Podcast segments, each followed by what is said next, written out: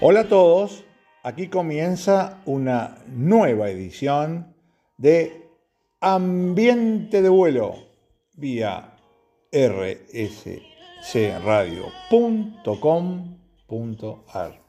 Escucha cosas buenas. Señores oyentes, estamos en presencia aquí en este estudio de radio de una rock star. Y ahora voy a explicar por qué. No, ya, no, veo que antes la saludaba más familiarmente, pero ahora no puedo, es una, es una celebrity. ¿Cómo, Sí, cómo le yo va? Me volví famosa. Sí, ¿cómo le va Andrea? Muy bien, ¿y a usted? ¿Qué semanita tuvo, ¿Qué eh? semana? ¿Eh? Mamá. No, no sé si mamá, papá o... Increíble cómo se hizo viral un video, Se ¿vio? lo voy a preguntar así, ¿usted tiene, tiene idea del despelote que hizo con ese video? La verdad que nunca en la vida imaginamos que iba a tener esta repercusión. Porque, digamos, no, no solo circuló por las redes sociales de quienes de alguna manera estamos dentro del medio aeronáutico, ¿no? Sí. Este, se viralizó por... De lo que yo vi, que me- puede ser que haya visto poco, TN, Canal 9, la televisión pública. Más. Ah, esa no la tenía, ¿vio? ¿Vio? Ah, Crónica. Pero, eh, Sí, salió en muchos programas. Se viralizó en los medios, se viralizó por, en principio por las redes, como muy bien dijo usted. Eh, la gente de Fuerza Aérea se puso toda en conocimiento. Vamos a decir en algún momento de lo que estamos hablando, del video que estamos hablando. y explíquelo usted si es la rockstar, la... No, porque tengo dos. Por ahí me hablaba de que del, ¿Cómo dos? del Paseo en Tanga, no. Estamos hablando No, del, no, estamos hablando así. Del video serio. No se metan. de- Yo sé lo que le digo, no haga lío, no haga No, lío. estamos hablando del video serio. No, se viralizó en Fuerza Aérea también, en el grupo de Malvineros. La verdad que, em, a ver, el tema es así. Volamos junto a Roberto Címbaro, el chino Címbaro, en uno de sus últimos vuelos que está realizando este mes, porque se jubila. Y nuestra intención en ese vuelo era hacer un anuncio de reconocimiento a nuestro compañero que está dejando la actividad. Porque realmente es un muy buen compañero. Y lo que quise era rescatar que además de ser el piloto de la compañía y de ser un muy buen compañero y un gran profesional, había tenido esta historia de vida que nos implica a todos los argentinos, porque de alguna forma cada uno de nosotros merece y debe hacer un, agradecimiento especial a, a todas las personas que estuvieron en Malvinas combatiendo. Y Roberto es una de ellas. Y mm, me parecía significativo remarcarlo en ese anuncio, que independientemente de estar despidiendo a un compañero por su trayectoria, también estábamos este, celebrando haber compartido este tiempo con un héroe que, que dio la vida por la patria. Y como todo héroe, me parece, ¿no? Un, un héroe silencioso. Digo, porque usted habla de Roberto Címbaro y así no lo, van, no, no lo va a conocer nadie. Lo el conoce- chino Címbaro. El chino Sigmar. Eh, con todo afecto, eh, es una gran persona, un gran profesional. Bueno, no voy a resaltar lo que usted ya subrayó porque lo tiene de sobra, pero cuando uno hace tanta mención a alguien es por algo y básicamente ha dejado su huella en- por donde anduvo, porque sin lugar a dudas, sin lugar a dudas. eh, es un, creo yo que a la falta de reconocimiento que la sociedad lo hace, pero los medios quizás, y en, y en eso también eh, este, estamos nosotros, con ganas de revertir la situación, eh, nos olvidamos de esta gente. Eh, Los medios y hay los gobiernos. Sí, hay algunos Los periodistas inclusive después, que hasta sí. los han tratado este, de cobardes, ¿no? Una, una locura absoluta. Bueno, eso estamos hablando de personas que son absolutamente ignorantes y, creo que la gente sabe perfectamente qué nivel de profesionalismo tiene quien dice esas palabras.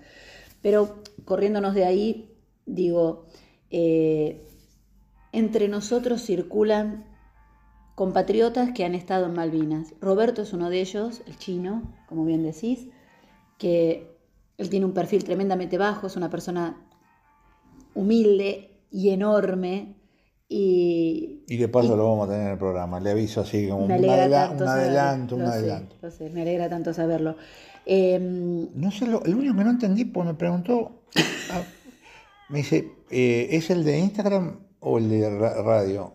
Digo, mira, al que te sientas más cómodo por ahí, porque veo que para hacer Instagram hay que de alguna manera hay que adaptarse a la red social, ¿no? Pero por ahí la radio era más cómodo. Claro. Y lo único que preguntó, me quedó la duda, porque me dijo, ¿en cuál, ¿en cuál no está Andrea? No sé si es para venir al que está o directamente si está no voy. No De- creo. lo, lo vamos a elucidar en Lo el vamos a momento. dilucidar cuando venga, sí. pero me dejó la duda, veo. Qué Este, raro, qué raro. pero bueno, ¿por qué no aprovecha, ya que tocó el tema y, y siempre haciendo hincapié en lo de, en lo de chino? eh, porque usted dijo bien, ¿no? Eh, se jubila. Entonces, yo planteo lo siguiente. ¿Usted qué se jubila o qué se, se puede jubilar? Porque es una actividad riesgosa, riesgosa Sí. para quien volamos con usted, ¿no? Es una actividad riesgosa la del vuelo. Sí. eh, es- debiera ser distinta de la jubilación que convencionalmente tiene el resto o no. Eh, ¿Por qué no nos lo explica un poquito? Yo después le doy la parte de los pilotos.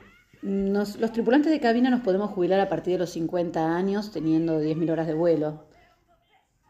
A Eh, partir de, que no es lo mismo, me jubilo cuando. No, no, no, a partir de. A partir de los 50 años y hasta los 65 vuela un tripulante de cabina.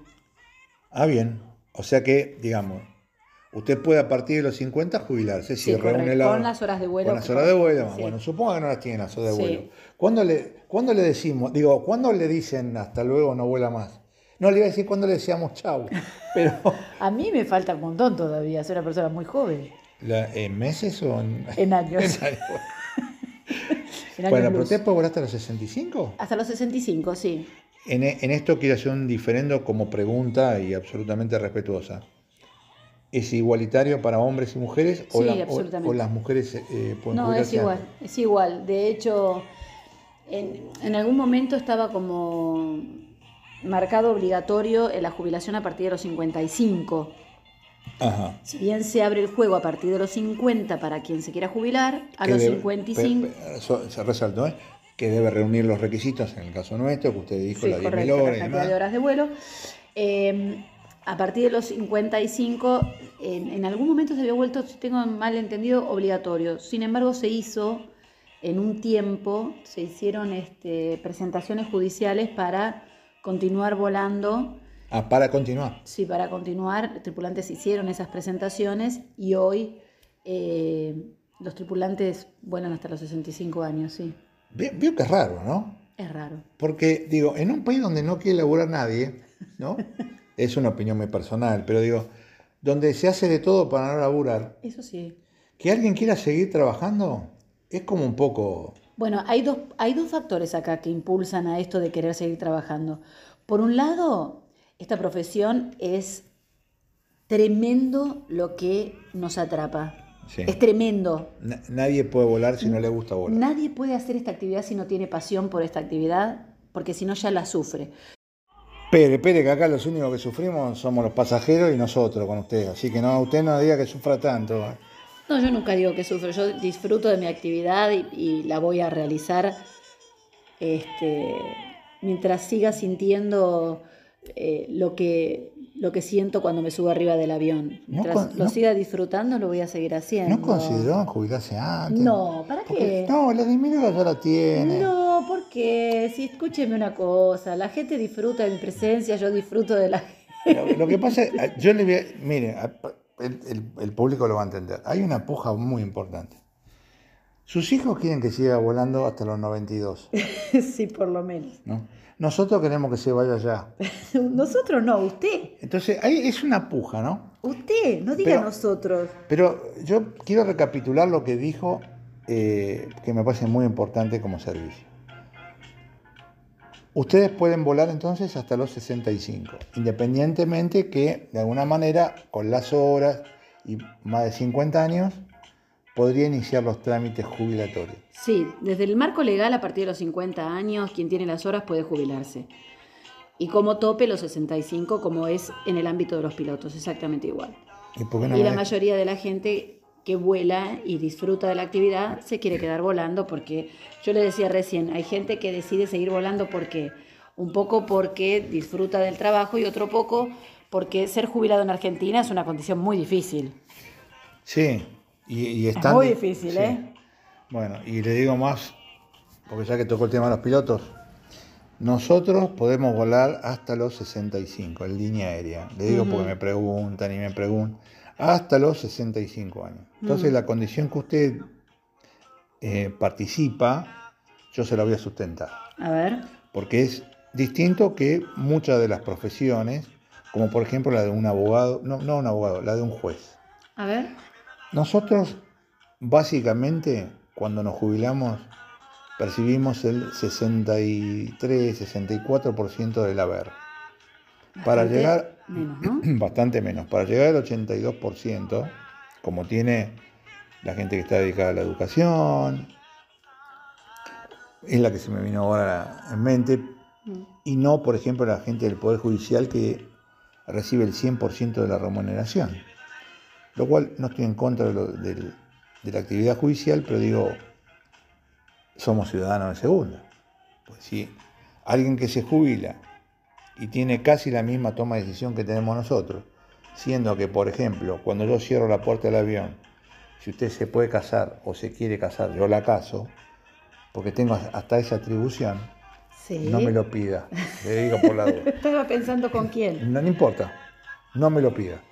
Pero yo la puedo casar. O sea que yo tengo toma decisión como si fuera un juez, Mm. con la puerta del avión cerrada y el avión iniciando una actividad aérea. Entonces me pregunto por qué yo me tengo que jubilar y percibir el 66% o, en el mejor de los casos, eh, comparado con alguien que tiene a lo mejor desde su despacho más responsabilidad la que puedo tener yo arriba de un avión, pero él no puede practicar ninguna actividad aérea más allá de hacer un curso de piloto. Entonces, ¿por qué él lleva el 100 y yo el 66? Ciudadano de segunda. Bueno, si usted lo dice. Entonces, a partir de los 65 años, bueno, creo que hoy también lo soy, pero paso a ser un ciudadano de segunda. Acá no se trata de ser ciudadano en segunda, acá se trata, ¿sabe de qué? De que hay gente con demasiados privilegios. Y esto es lo que, en definitiva, se debería de trabajar. Bueno, mi- mi- mire, mire el lío que hizo el chino, ¿eh?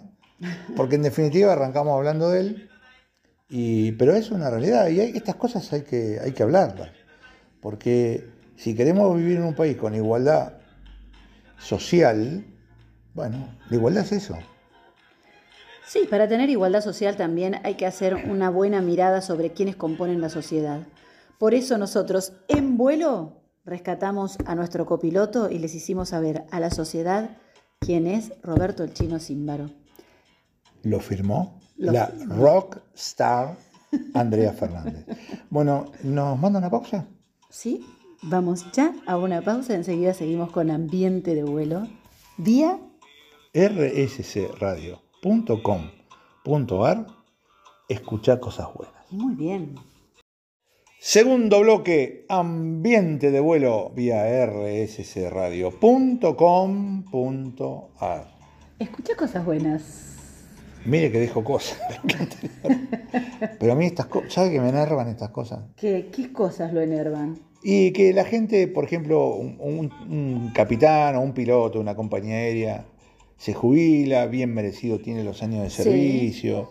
¿Y por qué tiene que percibir el 63% del haber y iniciar un juicio que le va a tardar de entre 3, 5, 8, no sé cuántos años? Todos ¿eh? los tripulantes también hacemos lo mismo. Claro, para llegar, bueno, yo le hablo de, Sí, de su área. ¿no? Claro. Pero estamos juntos, en esto estamos juntos En también. todo estamos juntos, Rinceli. Qué bar. Sopórteme Sí. Y tiene que esperar años para que. para que llegue esa compensación del 80 y A mí lo que me extraña también, veo que el ANSES en algunos, algunos juicios de esta naturaleza los reclama y, y los, y, le, pone una cantidad de impedimentos que a otros se lo hace casi automático y retroactivo 10 años, ¿no? Con unos ¿Vio? valores, sí, con unos Que valores. superan los millones de pesos. Sí. Y, cobra también por el, bueno, Pero a lo mejor porque fueron tuvo- e- exitosos en la profesión que tenían, no sé, son abogados exitosos o... Sí, puede ser. Capaz o- que eso compensa y hace que... Sí, que su, cobren millones de jubilación. su esposo era, fue presidente, ¿no? No, gracias a Dios, este, primero que ya no tengo esposo. Bueno, pero Soy una feliz divorciada. cuando lo tuvo no era presidente. ¿no? No, no, si no, seguiría casada. No, porque sabe que- no, porque le digo, como usted está Sería una feliz primera dama. escúcheme, como está próximo a jubilarse, por ahí Sí. podría cobrar. No, por no. lo suyo, por lo de él. No, no, no. Retroactivo 10 años. No. Ahora yo digo, ¿eh? Cuando yo digo. ¿No quieres saber cómo cobra mi madre, que es una jubilada de 83 con tres hijos discapacitados en su casa viviendo con ella? Pero sí, quiere que. pe- ¿Quieres pero- que pisemos la realidad? No, yo la pisé hace rato con mi mamá, que, bueno, se la extraña cada vez más, pero, este, y cobraba la mínima, habiendo trabajado 40 años. Y bueno, 40, ¿eh? ahí tenemos. Como su vieja, Esta con es su la mamá, ¿no? Argentina. Una mi vieja que madre, mi madre no trabajó, ella, pero, pero bueno, mi padre trabajó toda la vida y, y esta es la Argentina que tenemos. Lamentablemente no la sabemos cuidar. Diga Yo me que- pregunto Sí. y me recontrapregunto dónde quedó, dónde quedó el ADN de San Martín Güemes. ¿Qué pasó con nosotros? Se nos licuó tanto la sangre, coño. Y bueno, algo que pasó, pasó, ¿eh? Qué barbaridad. Pero bueno, cambiemos de tema. Cambiemos, Cambiemos de cambiemos, porque esto se vuelve un programa político, Rinceli. Sí, o será el último. O será el último. Un besito a todos. Los que diga, los quiero. Los quiero, los quiero. Bueno, le voy, a, le voy a comentar varias cosas. Que en definitiva, cuando están bien hechas, ¿por qué no resaltarlas, no? ¿Usted sabe lo que es un bor?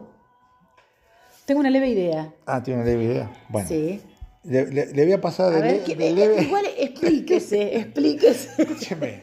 Usted tiene No que se decir- quede con las ganas de decir que. El backstage, señores. Usted tiene que decir, no, no sé, ¿por qué no nos cuesta? Pero hagámoslo de nuevo, hagámoslo de nuevo. Bueno, Que ¿usted sea como un roleplay. ¿usted sabe lo que es un bor? Ni idea. Bueno, yo le voy a contar. Voy a contar. No me diga que no soy buena actriz. ¿no? No, tremendo. Pero Vamos a hacer un radioteatro. Usted mire, a esta altura estamos. Bueno, Carlos Alberto, dime que es un bor. sí. No, Car- mi- mire que el mío también es para de, de teleteatro. ¿Cuál es, Carlos? Teleteatro, le iba a decir. Qué mayor que está, señor. Carlos Francisco.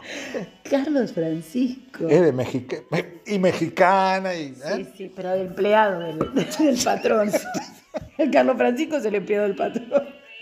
Bueno, arranque, Carlos Francisco. Díganos qué es un BOR. A Bueno. ver, ilústrenos. Un BOR que va con B corta. Digo, porque veo que esta cosa es un equipo de navegación y de aproximación de uso aeronáutico. En general está colocado en algunos aeropuertos o en el perimetral del aeropuerto estratégicamente para permitir que las aeronaves a través de este hagan un vuelo delineado con trayectoria magnética y que permita ir de un punto al otro. Es como cuando se sientan en el avión y dicen, ¿y ustedes cómo se guían? Que no tienen una no tienen la ruta 2, la ruta 9.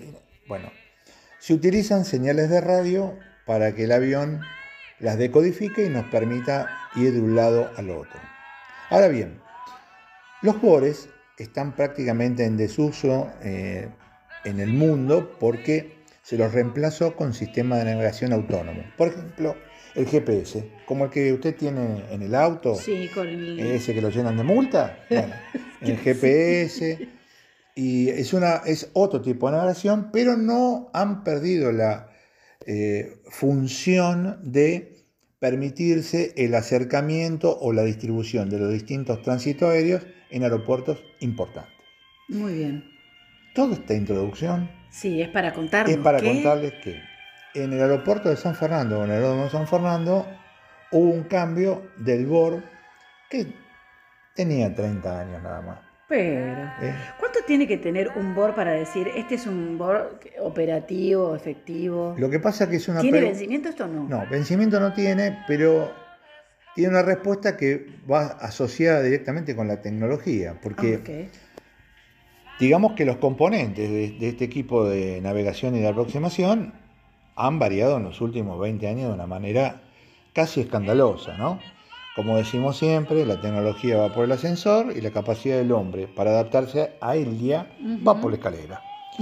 Entonces, y más en países como el nuestro, que solamente en este año hubo problema con el dólar, la importación, la exportación, el ingreso de repuestos. Vio que nada más que este año, porque del año 1810 hasta ahora, solamente este año. ¿no? Siempre tuvimos una moneda fuerte, pujante, gente con visión de lo que tenía que ver con el mejoramiento de las capacidades para, en este caso, la navegación aérea y demás. Pero bueno, lo que quiero decirles, y ah, este, respondiéndole a su pregunta, la vida útil de un BOR es entre 5 y 10 años. Pero estos BOR, usted dice que están operativos con 30 Están opera- años. Sí, están operativos. Lo que no quiere decir que tenga la última tecnología. ¿Qué le quiero decir con esto? Es lo mismo que usted me diga, tengo una televisión blanco y negro valvular. Ok. Usted me- yo le pregunto, ¿funciona? Sí. ¿Y cómo ve la tele? En blanco y negro. Y cuando se le rompe una válvula, ¿cómo hace? Y me vuelvo loca buscando un- una válvula, porque no hay más válvulas. Y es el caso de, esta- de estos equipos. No le digo que sean valvulares, pero digamos que los componentes son de muy difícil reposición. Entonces, los países desarrollados lo que hacen es una proyección de el reacomodamiento y el recambio de estos equipos. Bueno, nosotros tratamos 30 años, pero lo logramos. Bueno. ¿Y por qué me refiero al borde de San Fernando? A ver. Porque es un BOR que está ubicado muy próximo al Aeroparque Jorge Newbery y es un equipo de distribución de los tránsitos aéreos que o esperan en ese lugar o esperan a una distancia de ese lugar hacia el norte en un punto que se denomina Banar, que es un, tiene un nombre de fantasía, y hace una distribución de, los, de las aeronaves de manera vertical para que en caso de congestión en el, aeroparque Jorge Newbery puedan hacer una espera en ese lugar.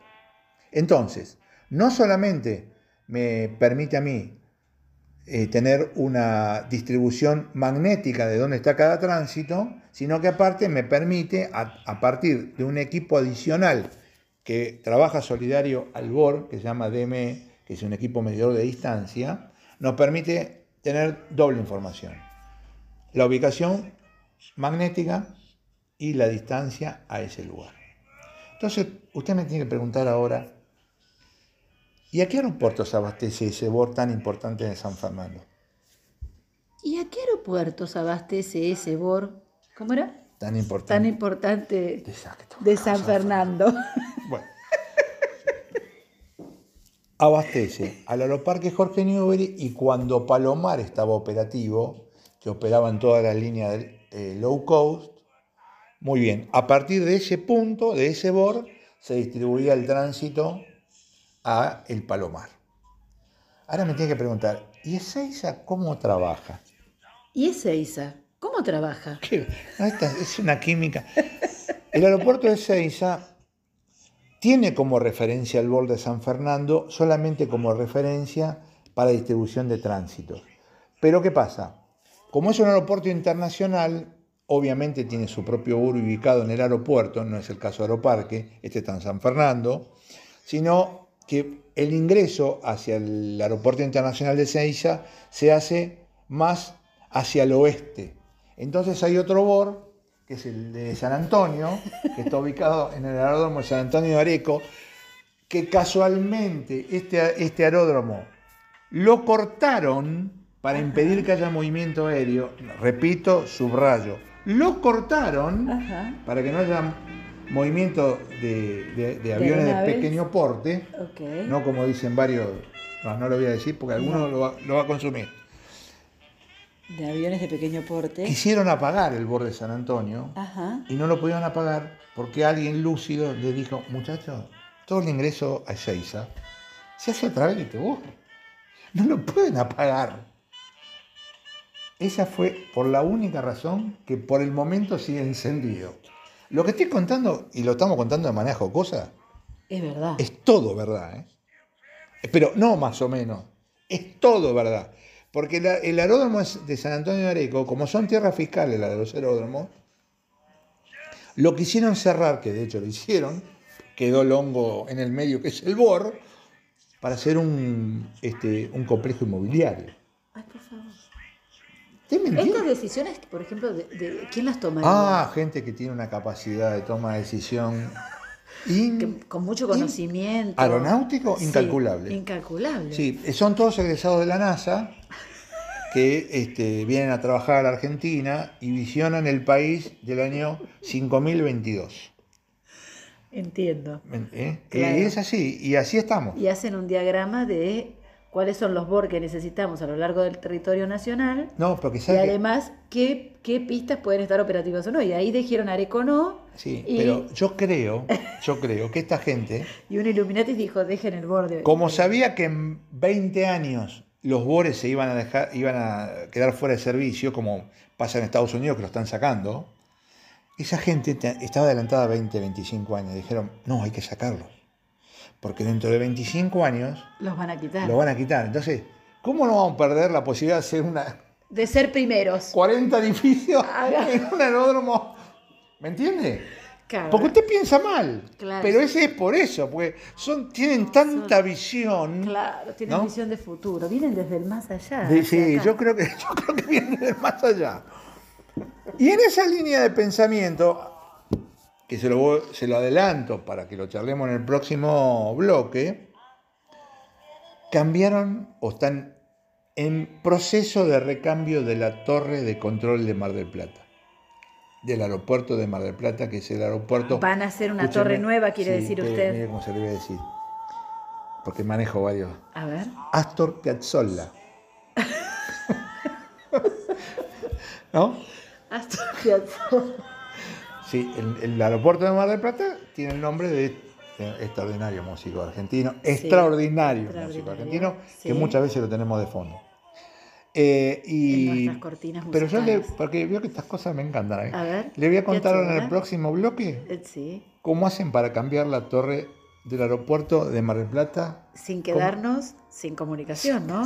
sin quedarnos, escuche bien, ¿eh? relativamente sin comunicación. ¿Usted dice que están comprando bastantes hojas secas como para hacer señales de humo? Creo que están, están utilizando, lo- este, vio que en Tucumán queman eh, las cañas de azúcar, han importado caña de azúcar. Para hacer señales Sí. de humo. Lo bueno que el curso que están dando es bárbaro, ¿eh? porque utilizan lonas para hacer el curso y que Claro, las aeronaves las que vayan... playeras, las- Exactamente. Las traen para poder aprender a hacer señales de humo. Le digo, si no lo tomamos con humor, No vayan a Mar del Plata avión. nos manda una pausa. Nos vamos a una pausa, enseguida volvemos con más Ambiente de Vuelo. Vía rssradio.com.ar. Córrase, córrase. Escuchá cosas buenas. Muy bien.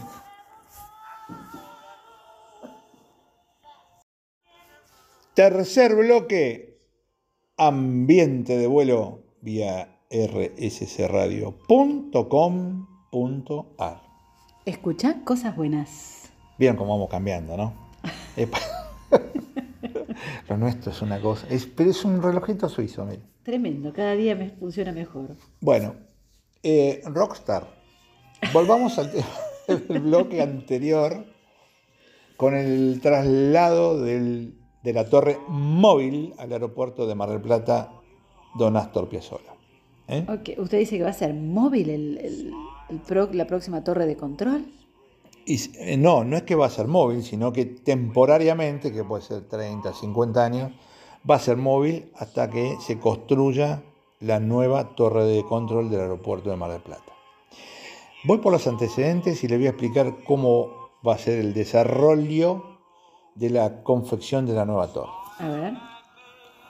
En principio debiéramos cantar el feliz cumpleaños recordando la torre de Seiza, que ya lleva seis años de construcción y todavía no está habilitada. Entonces, Raro. no, bueno, este, también usted está apurada. Comparando con el aeropuerto de Santiago de Chile, donde hicieron toda una terminal en cuatro meses, cuatro meses, toda una terminal, que la torre en Argentina tarde seis años en construirse, estamos, Es estamos dentro. ¿No? Bueno, con esta intención y como la información así lo refleja, eh, para agregar valor al aeropuerto de Mar del Plata, así, así lo determinan, y siguiendo un plan de modernización aeroportuaria eh, orientada y dirigida por el Ministerio de Transporte a través de su EANA, que es la empresa argentina de navegación aérea, dispusieron el recambio de la torre. Muy bien. Para ello, llevaron la torre móvil, que ya le voy a explicar qué es, con un C-130, con un Hércules, desde Palomar a Mar del Plata. Ahora usted me dirá, ¿por qué una torre móvil? Porque en algún momento esa, la torre actual va a tener que dejar de funcionar para construir la nueva torre. De ahí hay tres preguntas que uno se hace y por supuesto que con su opinión redondaríamos el concepto. ¿no? Lo que a mí me dijeron es, llevan la torre móvil, trabaja solidaria con la torre actual, la fija, hasta tanto se estabilizan las comunicaciones. Una vez que se estabilizan, la torre móvil sigue funcionando, demolemos la torre vieja y edificamos la torre nueva. Una vez que la torre nueva está edificada, se pone a trabajar en paralelo con la torre móvil y una vez que se estabilizan de nuevo las comunicaciones, ya queda operativa ¿Y la torre móvil qué sucede y después? la, la desactivan y Se desarma. Claro. Ahora, voy a apelar a su sentido común. A ver. ¿no? Situación, Argentina, 2021. Dólar a 200, No, 240. eso ya es pasado. Espere, espere. 200 ya es pasado. Bueno. En cuanto se quiera, parpadee y Bueno. va a ver a cuánto está ahora. Bueno, quizá cuando te- terminemos el comentario, está a 240. Por eso le estoy diciendo, parpadee. Bueno, la torre móvil ya está en el aeropuerto de Mar del Plata. Esa es una realidad. Bien.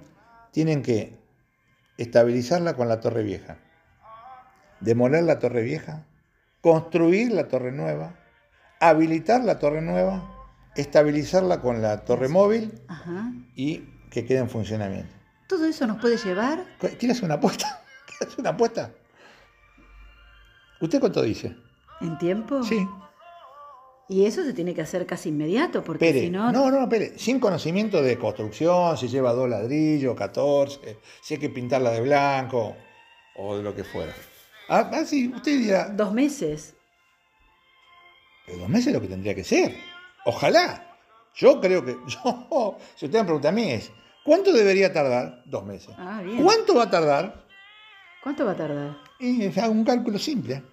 Argentina, ¿no? Dijimos. Vamos de nuevo. ¿Dos años? Argentina. Argentina.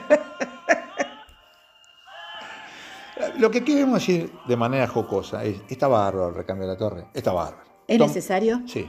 Tomar, O sí, es necesario. Bien. Tomar una decisión, excelente. Excelente. Lo aplaudimos de pie. Está Ana de- detrás, va Gaby. Muy bien. Gaby Lobato. Gaby Lobato, una Te- genia. Sí, te mandamos un beso enorme. Este, sabes que contás con este programa siempre. Eso por un lado. Ahora, yo la única pregunta que hice es, si van a poner una torre nueva, pero dependen de la demolición de esta torre, ¿no? ¿No hubiera sido mejor edificar la torre 50 metros para acá? Porque si hay algo que sobra en este país es terreno. 50 metros para acá. La construyen, a lo sumo quedarán dos torres por un tiempo indeterminado. Se consolida con la torre móvil, se pone en servicio y después se toman la vida para demoler la otra. Sí. Y acortarían el tiempo que, a lo mejor me equivoco y ojalá, van a tardar en poner esta en servicio, demoler esta, edificar la otra. ¿No?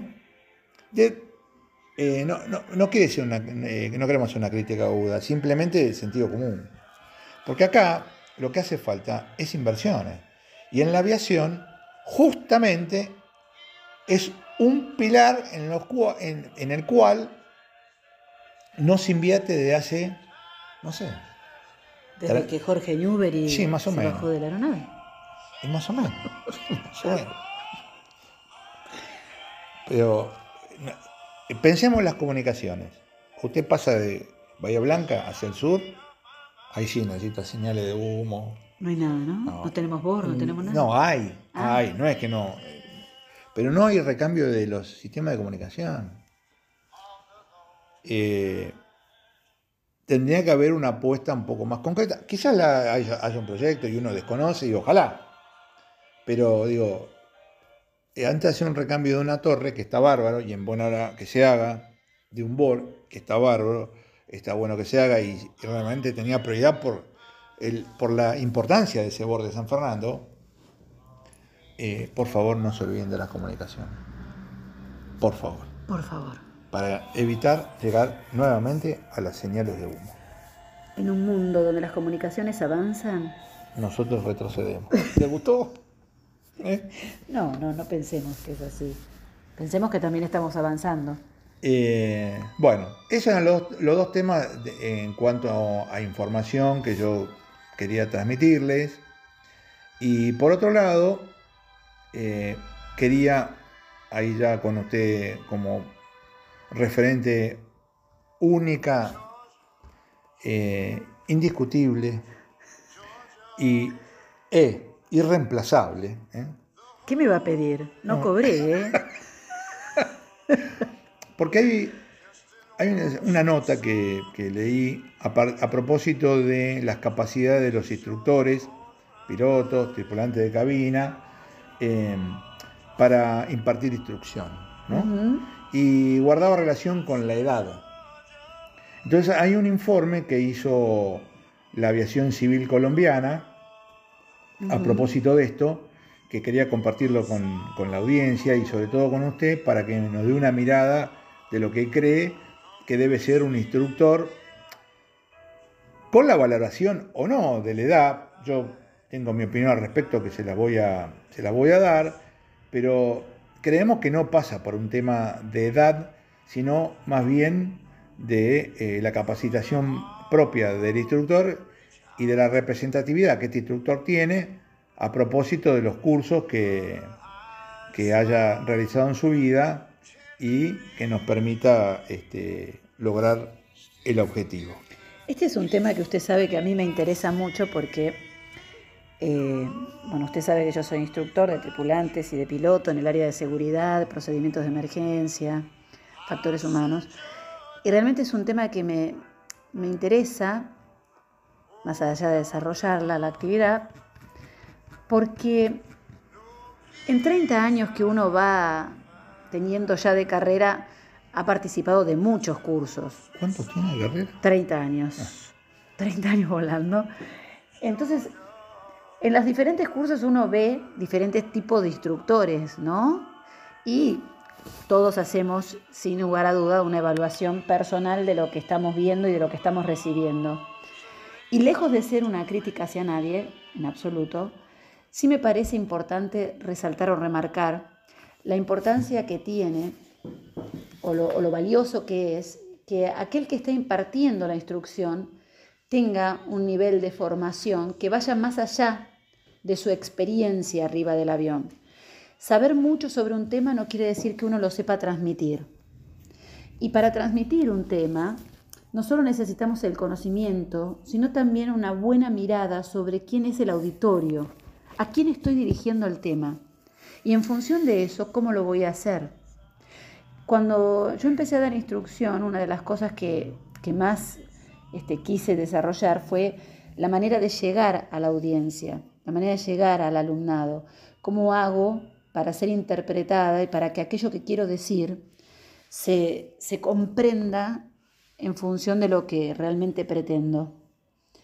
A mí me ayudó mucho en ese momento hacer un curso de eh, programación neurolingüística, Ay, no, espere. de PNL. Sí. ¿Qué? No. ¿Sabe? ¿Me detiene? La voy a detener y le voy a explicar A por qué. Estamos casi sobre el límite del, del bloque. Sí. Necesitamos ir a una pausa. Ok. Eh, lo que, en el mundo que usted va a ingresar, yo necesito atarme a la silla, eh, tomar algo, porque eh, bueno, es muy interesante y no, no lo quiero acotar a un minuto. Bueno, Y le dejo el título del el artículo que salió para que podamos desarrollarlo en otro bloque ven. Y me gustaría su mirada desde el PNL. Desde la PNL. Bueno, desde el E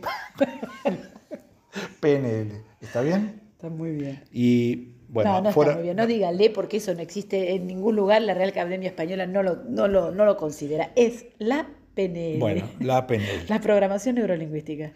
Bueno, mire, el artículo que vamos a desarrollar tiene que ver con la inexperiencia de los pilotos, tripulantes de cabina, gente de mantenimiento y hasta controladores de tránsito aéreo. Y en definitiva sería la mayor causa de los accidentes de aviación en Colombia, que básicamente el artículo está orientado a Colombia. ¿eh? Entonces, lo que le pido que desde la PNL nos mande una pausa, por favor. Invitamos a toda la audiencia a ir a una pausa breve, muy breve, y enseguida volvemos con más ambiente de vuelo. Día rscradio.com.ar. Y a la vez, escuchar cosas buenas.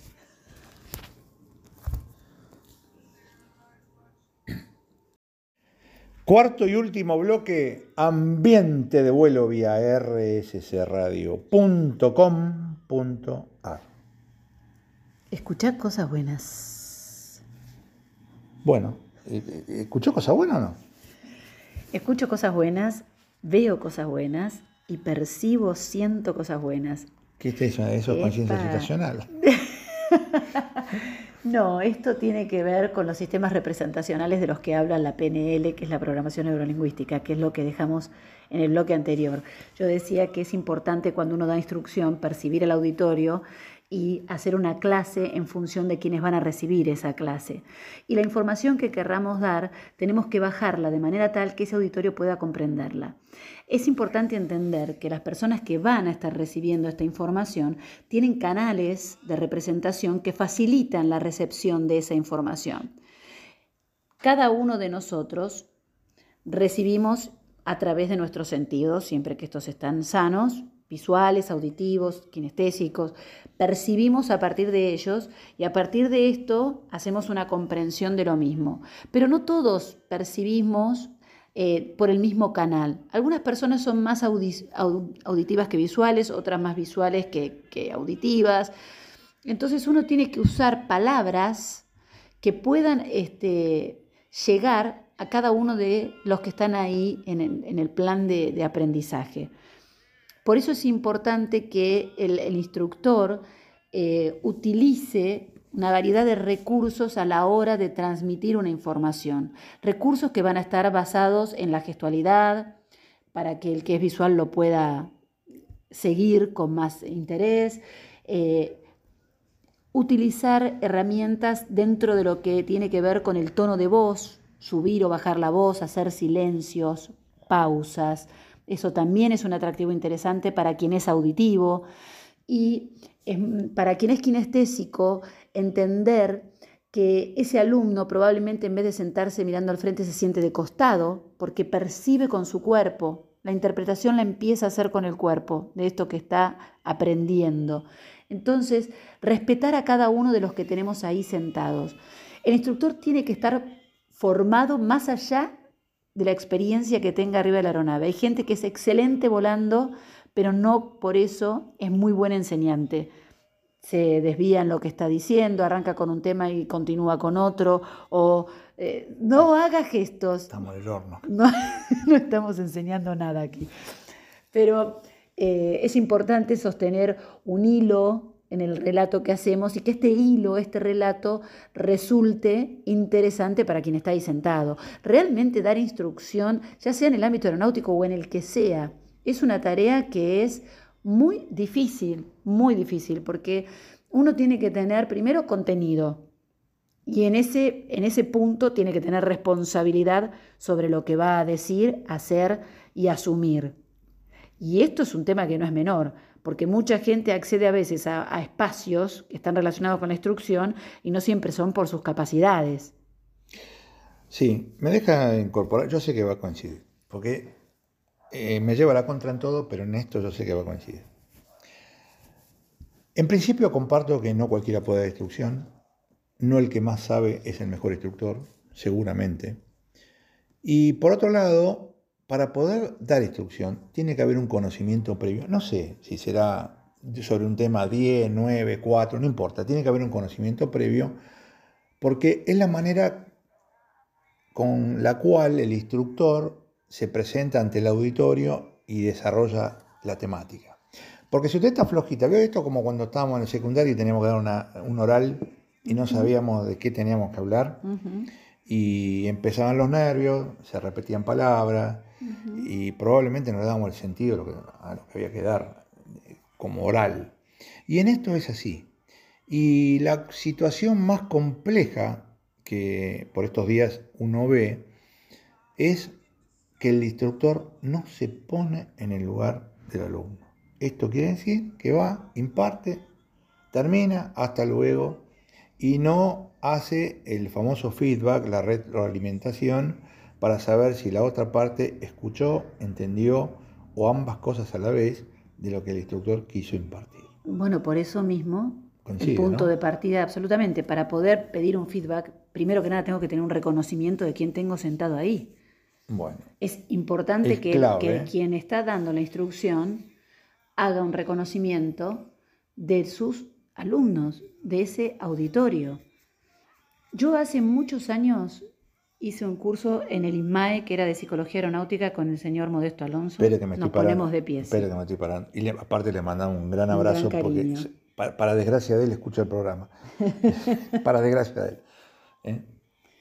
No, decía que hace muchos años hice el curso con él y eh, para cerrar el curso uno hacía la presentación de un tema y yo en ese momento lo había hecho el trabajo con Sergio Bono, que es piloto, en ese momento volaba en, LAM, la TAM después, y eh, habíamos desarrollado un tema que tenía que ver con la formación de formadores, que para mí es fundamental que se desarrolle este curso, que, se, que tenga esta mirada donde el instructor tenga una formación eh, pedagógica y humanística, donde realmente no solo se apoye en tener conocimiento sobre el tema que va a dar, sino que también tenga una mirada sobre quiénes van a recibir este tema y cómo lo voy a impartir.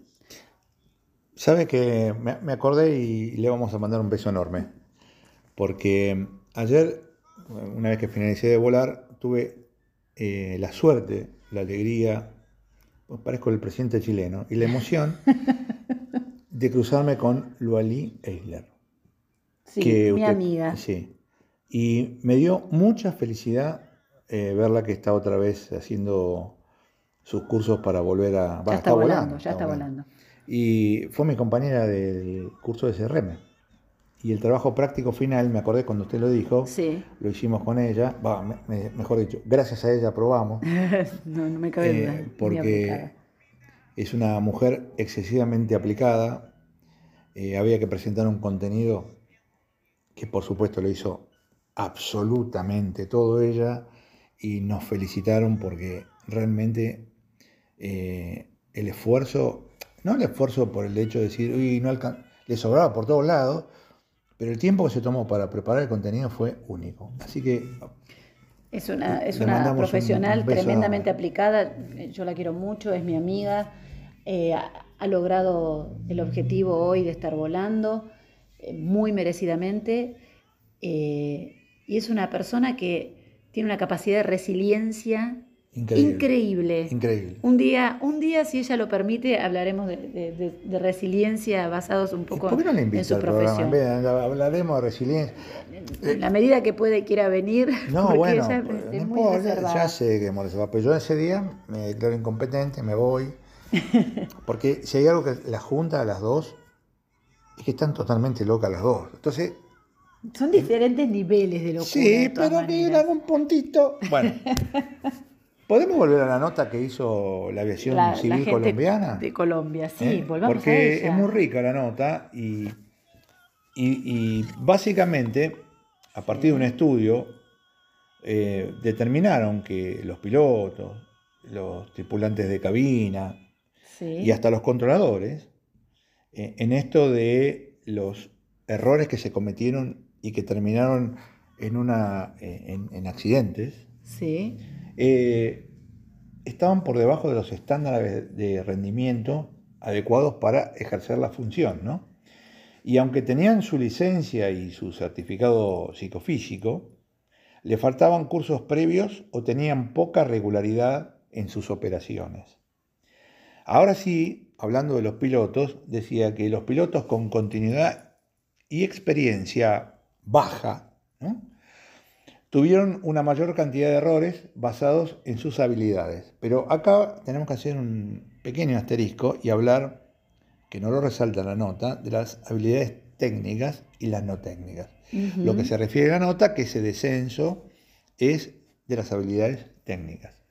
Y lo ratifica con un porcentual de una disminución del 50%, eh, que evidentemente les influye a la hora de volar. ¿no? Sí, por supuesto.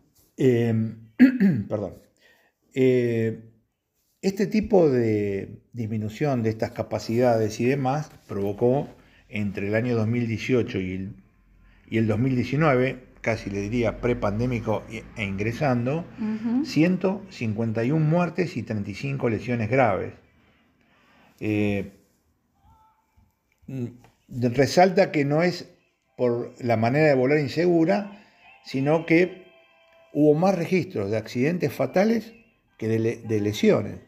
Eh, esto quiere decir que cuando se provocó el incidente o el accidente, este descenso de sus capacidades influyó más sobre el accidente que sobre el incidente, razón por la cual la capacidad de recuperar una alteración o un evento fue muy, pero muy baja. Si usted tiene una disminución del 50%, su capacidad de reacción, pues bien, sin haber hecho un diagnóstico, no puede disminuir del 70, del 75%.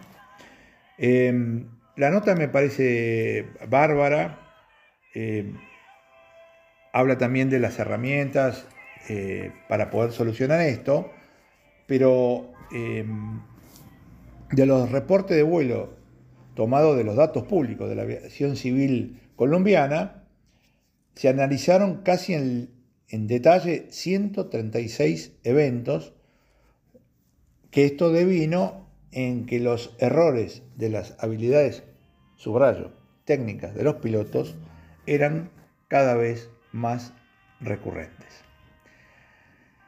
Eh, hay una herramienta que se utiliza mucho que es el HFAX, que no va a ser tema del día de hoy, lo tocaremos en otro momento, y sobre todo en lo que tiene que ver con las fallas activas y las fallas latentes, ¿no? Porque hacen a poder entender por qué se vuela de la manera que se vuela, por qué se cometen los errores que se cometen y quizás por qué hay falta de eficacia a la hora de resolver una situación particular que puede traer aparejado un incidente o un accidente en la aviación, en este caso colombiana. Nos estamos refiriendo y apoyando por el artículo de la aviación civil colombiana, pero tranquilamente podría ser de cualquier país de Latinoamérica. ¿no? Sí, absolutamente. Este es un tema muy interesante para desarrollar y lo podemos tocar con el modelo de James Reason que habla justamente de esto, de fallas latentes y fallas activas. Y es un tema para que lo podamos tomar quizás en el próximo programa, porque amerita, amerita darle tiempo y, es importante saber que este tipo de análisis son muy, muy eficientes a la hora de entender por qué sucede los accidentes o incidentes. Y es algo más que le quiero remarcar, estos modelos no solo se usan para aeronáutica, sino en todos los espacios donde se, mueven equipos de trabajo y hay probabilidades de riesgo-peligro.